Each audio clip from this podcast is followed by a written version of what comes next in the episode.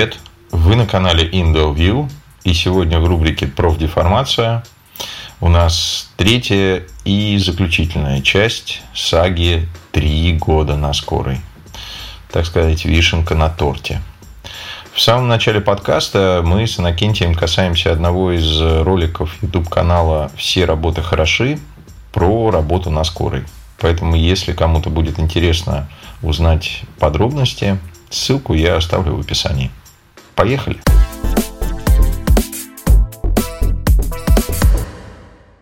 Да, после просмотра видео «Все работы хороши» на Ютубе очень много говорилось с нем о негативном отношении пациентов, о какой-то агрессии, там, нападениях, но имея опыт несколько тысяч вызовов, или, как говорят, вызовов я могу сказать, что с таким откровенным хамством и агрессией я сталкивался буквально один или два раза, и я его очень успешно гасил. Просто элементарно используя определенные тактики. А, и большая часть конфликтов, она инициируется именно сотрудниками скорой, самими медработниками. Например, простейшая ситуация. Нам дают адрес, там прописывается подъезд, этаж – и код домофона, и контактный номер пациента. Мы приезжаем, и по каким-то либо причинам не срабатывает код домофона. Номер квартиры тоже не срабатывает. Поскольку домофоны разные, где-то нажать надо вызов, где-то решетку, где-то не надо. Непонятно. Я звоню с рабочего планшета на телефон абонента, который вызывал скорую. А для уточнения скажу, что сим-карты, которые мы используем, начинается, номер сим-карт начинается с префикса 939. Для Москвы это нетипичный префикс, и мало кто знает, что, что, что это за оператор, что это за регион. А, например, я в таких ситуациях представляюсь, говорю, я сотрудник скорой помощи, мы стоим возле подъезда, я сотрудник скорой помощи, мы стоим возле подъезда, не можем к вам попасть. На что нужно нажать на балконе, чтобы попасть к вам в подъезд? А, соответственно, после такой элементарной просьбы, особенно если человек э, действительно обоснованно вызывает скорую, он просто объясняет, то есть, что нажать или не нажать, или откроет консьерж, или он сейчас сам спустится. Но это все как-то разрешается. А большинство наших э, медработников на скорой, моих коллег, без имен буду, говорить. А, просто говорят э, с первой же фразы, даже не поздоровавшись, не представившись, типа, как вам попасть в подъезд. И, соответственно, для пациента звучит очень странно подобная просьба, особенно с незнакомого номера, начинающегося на 939, э, типа, как вам попасть? Таким нагло борзым тоном, как будто ему уже должны. И что он виноват, то, что вызвал скорую. Хотя он даже не понимает, что это скорая.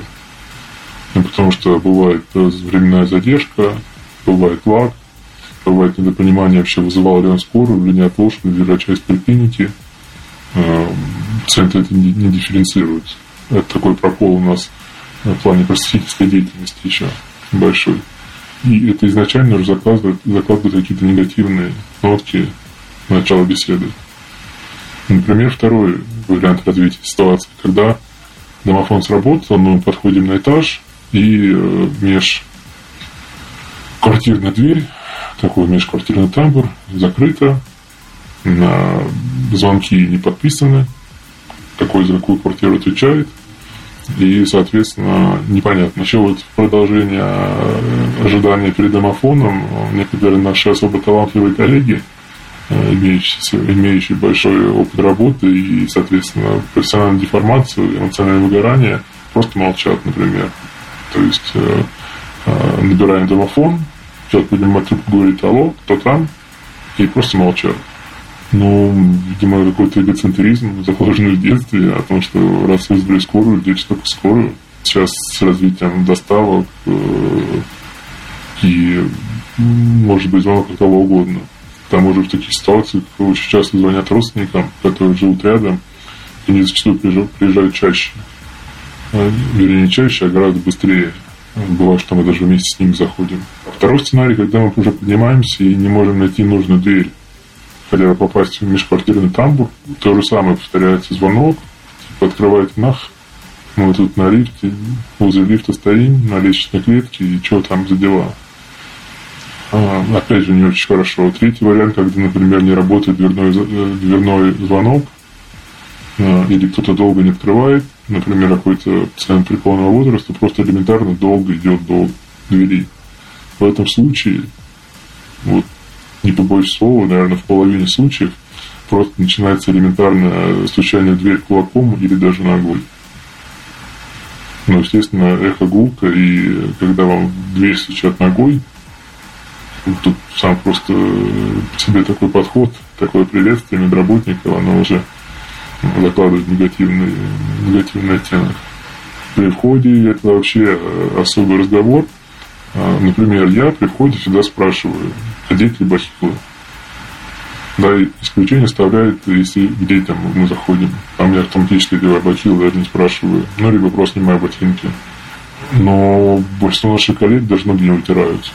А поскольку у нас в Москве полгода зима, а еще несколько месяцев дожди идут, соответственно, ну, долго проходить квартиру не очень приятно.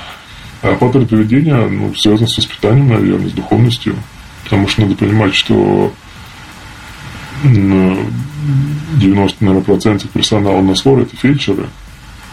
А фельдшер – это человек, который имеет среднее специальное образование. То есть, э, здесь, если совсем глубоко копнуть в сторону и посмотреть на жизненный путь такого человека, то чаще всего получается, что он закончил школу, понял, что надо что-то делать дальше, получить какую-то специальность, и просто рядом с домом оказался медколледж, медучилище. И он туда пошел. На институт, соответственно, не хватило там ни денег, э, ни ума, ни желания, ни всего вместе, например. И получается, что по какой-то мировоззренческому, мировоззренческой оценке эти люди ну, стоят не дальше, чем слесари, да, и там водители трамваев, при всем уважении к этим профессиям.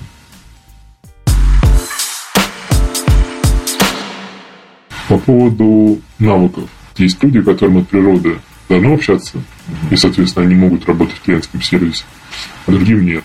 Не в том смысле, что они плохие люди, просто им не надо там работать. Здесь просто проблема в том, что это не проверяется на входе э, в медицинский институт. А когда человек уже закончил, учившись там 4 года, 6 лет, и всех интересует его профессиональные качества. А вот эти вот э, умение общаться с пациентами, они не считаются первостепенными. Ну, в последнее время там что-то стал подниматься вопрос об этике и деонтологии, но это просто со смехом воспринимается. В медицине hard skill ы на первом месте, медицинские. То есть, у меня когда первую медицинскую помощь, но дело в том, что э, в 95% случаев мы имеем дело с пациентами в сознании, и как минимум 50% успеха лечения – это человеческое общение с пациентом, который попадает в непонятную ситуацию, в раньше не был. Ну, согласитесь, нормальный человек не часто бывает прямо на отделении больницы да, особенно с какой-то патологией. И у него просто нет опыта, он попадает в такую непонятную сферу, где он ничего не знает и где ему никто ничего не объясняет. Что, например, делать семьям с маленькими детьми, у которых также возникает какая-то проблема с ребенком, они не знают, как самостоятельно ее решить, как им действовать в той системе, которую по звонку довозят человека? Я понял вопрос. Вот это очень просто. Просветительская деятельность. Просветительская деятельность действительно сейчас у нас идет э, разнобой вообще деятельность этих сфер, когда копируется западная система, в которой любая ситуация однозначно трактуется по принципу не знаю, что делать, звони 911, а, не знаю, что делать, звони 103. Но она не соответствует тем возможностям, которые предлагаются российской системой здравоохранения. Те люди, которые говорят, что непонятная ситуация, звони всегда 103, они просто некомпетентны и не знают, как это работает действительно. Здесь мы сталкиваемся вообще с, с, общей, с общероссийской проблемой, когда самые, самые некомпетентные сотрудники, они систематически э, переводятся в администрацию там, где они могут нанести наименьшее количество вреда в текущий момент, одномоментно, да, как это описано у известного британского комика, да, Паркинсон. который вот закон Бутагрода описывал. А можно все-таки конкретнее? Допустим, мы возьмем среднестатистическую российскую семью э, с двумя детьми, э, у которой э, вдруг температура у ребенка поднялась до 38 градусов. Куда им звонить, куда им обращаться, что им делать? Ну, в моменте, на моменте, наверное, тут без вариантов звонить скорую. Но проблема в том, что в советское время, да, когда, например, родился я, это было э, период бэби-бума, в момент перестройки, когда уважаемый товарищ Горбачев решил ликвидировать все виноградники, объявил борьбу с пьянством, и как бы это ни было э, странным, действительно произошел спец рождаемости. А существовал такой институт, как патронажные медсестры. Молодая семья, получив первенство, выписавшись из роддома, они по месту жительства получали ежедневную помощь, ежедневную консультацию от патронажных медсестер, которые каждый день к ним приходили, объясняли, как делать, как, э, скажем так, обслуживать, обслуживать э, новый объект, нового ребенка, э, который появился у них в семье. Потому что ну, в роддоме не дают инструкции, как обращаться с новорожденным. Родили, выписали, и все, будьте здоровы. Это сейчас утерян. Тот шквал звонков, та перегруженность скорой помощи, которая на самом деле действительно существует по множественным оценкам, не только моему субъективному мнению, а даже, скажем так, такие уважаемые люди, как Рошаль, Э, нам это является следствием того, что просто поликлиника не выполняет свои функции прямые. То есть здесь э, вопрос стоит таким образом, что нужно либо, либо восстанавливать систему, которая была в Советском Союзе, либо придумать новую. Констатирую, что тех управленческих навыков, которые есть у нынешних э, сотрудников Минздрава, которые пишут соответствующие приказы, законы, их просто не хватает компетенции, чтобы создать новую систему приведя простой пример, когда там у вас арматура торчит через головы, тут уж не до каких-то размышлений, да, о недостатках Минздрава. Тут надо звонить скорую да, и в больницу ехать. А если говорить о систематическом, то просто не хватает э, подготовки молодых родителей. Как, как вот обращаться с новым, с новым человеком, который они теперь имеют. Как бы цинично звучало, заведя, скажем, котенка, да, все примерно представляют, да, что у него должно быть питание, у него должен быть вокруг, куда он должен там, э, скажем, физиологическую потребность отправлять. А, ну, это все понятно. А что касается ребенка, здесь совершенно непонятно. То есть э, просветительская деятельность играет огромную роль, а ее фактически нет. Все сводится к различным э, роликам на Ютубе, в Инстаграме, да, от различных там так называемых экспертов, что вообще делать. Собственно, в семьях с большим количеством детей, скажем так, два и более подобные вызовы – это огромная редкость, и если действительно там вызывать скорую помощь, действительно требуется какая-то госпитализация с полностью обоснованная. Где и в чем критерии обоснованной и необоснованного вызова скорой медицинской помощи? Ну, у нас есть такая банальность, э, что если, заходя на вызов, от вас требуют одеть бахилы, да, то этот вызов не обоснован. Вот, а когда доходим, и нам говорят, все, проходите, проходите, все быстрее, помогите, тогда, да, тогда я думаю, что критерий вызова скорой помощи, он, он совершенно обоснован. Или когда нас встречают прямо у подъезда и проводят. А когда мы приезжаем и пытаемся позвонить э, в домофон, нам говорят, а кто там? И мы говорим, что скоро, они такие, что? Мы понимаем, что просто дело в том, что э, проводя аналогии с, э, с любыми бесплатными услугами, которая в частности является скорой помощью на данный момент времени, всегда нужна какая-то отрицательная обратная связь.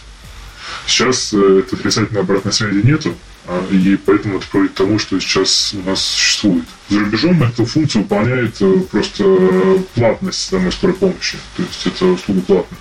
Что же касается социально незащищенных групп лиц? Ну, здесь опять же, здесь же опять же проблема в социальной защите, а не непосредственно медицинской помощи. То есть то, что людям нужна э, помощь, это не подвергается сомнению. А вот нужна ли им скорая медицинская помощь, это большой вопрос. Скажем, товарищ э, регулярно бухает из-за неустроенности, скажем, на работе, в личной жизни, в семье. И да, им нужна помощь. Но им нужна помощь не медицинская, им нужна помощь социальная, скажем, расширение жилплощади а сейчас это прикладывается на, на политическую помощь. Возвращаясь к пожилым э, слоям населения, чей это вопрос? Это вопрос социальной политики государства. У нас так принято, что после выхода на пенсию человек фактически нечем заняться. Начинает находиться в ситуации, когда он полностью вырван вообще из, из жизни, из социума, из общения. Он, скажем, работал там 40 лет в режиме пятидневки, 5 до 6, А после выхода на ну, так называемую долгожданную пенсию, да, он ее получает, но это непосредственно какая-то сумма, на которую может существовать. Да, минус коммуналка, минус э, там пальто раз 5 лет, минус там пакеты гречки и 300 туалетной бумаги. А человек существо все-таки общественное, да, а в российской реалии община не играли всегда главную роль. Русский человек не может жить один. И он, получается, полностью вырван из этого контекста. А, и само переключение из одного режима работы в другой, оно уже имеет очень негативную нагрузку на здоровье человека. Когда он э, перестает быть кому-то нужен, когда он э, перестает э, функционировать в привычном режиме, к которому он привык за последние 40 лет. Например, встать в 6 утра, там, гулять с собакой, позавтракать, побриться, поехать на метро на работу. А все это имеет очень, очень, очень серьезные социальные проблемы. То есть фактически человек после выхода на пенсию в российской государственности никому не нужен. Кроме, кроме тех семейных э, связей, которыми он мог бы э, обзавестись в течение жизни, а мог и нет обзавестись. И вот подобные люди без социальной связи, они вот являются постоянными клиентами скорой помощи. Могу сказать, что э, зачастую бывает так, что, как-то ни странно, у нас есть постоянные клиенты на скорой помощи, как бы странно не звучало. Да, ну, на, мой, на моей практике самый э, часто вызываемый пациент имел, по-моему, за последние полтора года 732 вызова. А обращения самые, самые разнообразные, начиная там от боли в животе, головокружения, потери сознания и тому подобное. Он был всесторонне обследован, его знают во всех больницах, во всех поликлиниках вообще округа. Ну, просто человеку нужно какое-то общение. Скажите, а вы намерены продолжать все-таки свою деятельность на скорой помощи? Или для вас эти три года это все-таки достижение и рост? Или это некий регресс и разочарование? Там, где много знаний, много печали, да, сказать, что это какой-то регресс, меня не поворачивается язык. В любом случае, я бы, если бы вернуться в 2015 год э, в приемную комиссию, я бы ни за что бы не променял э, тот путь, который бы выбрал. Вот. Но в целом сложилось понимание, как улучшить систему. И, возможно, да, возможно, в дальнейшем, в дальнейшем я пойду по этому пути. Но мне не хватает компетенции в плане, скажем, управленческих навыков, управленческой теории. Вполне возможно, да, что я пойду учиться на что-нибудь типа госуправления, какой-нибудь РАНХИКС, что-нибудь, что-нибудь с этим связано. Да. Потому что, имея медицинское образование э, среднеспециальное, которое сейчас есть, э, какой-то карьерный рост э, в медицинской среде у меня невозможен. То есть фельдшер скорой помощи и точка. Максимум, что я могу стать, я могу стать старшим фельдшером. Ну, то есть человеком, который будет на подстанции быть главным среди фельдшеров. Но я никогда не стану там заведующим подстанции, не стану каким-то руководителем, потому что нет профильного медобразования. Да, скажем, у меня такой вот мощный backup в виде опыта работы на скорой помощи, ну, и имея высшее образование э, в госуправлении, да, вполне возможно, карьерный, карьерный рост. Ну, как у нас говорят в Конституции, президентом России может стать любой человек, который старше 35 лет, да и прожил более 10 лет на территории России.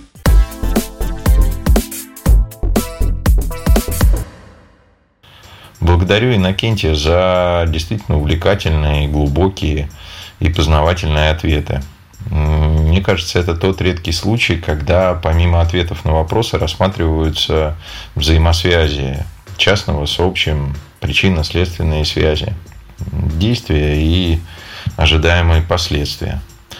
Хочется пожелать Иннокентию профессиональной самореализации, удачи и успехов в совершенствовании своих медицинских, ну и, безусловно, управленческих навыков. Ну и, конечно же, головокружительно успешной карьеры. А с вами был Дел. Всем добра и до новых встреч в эфире.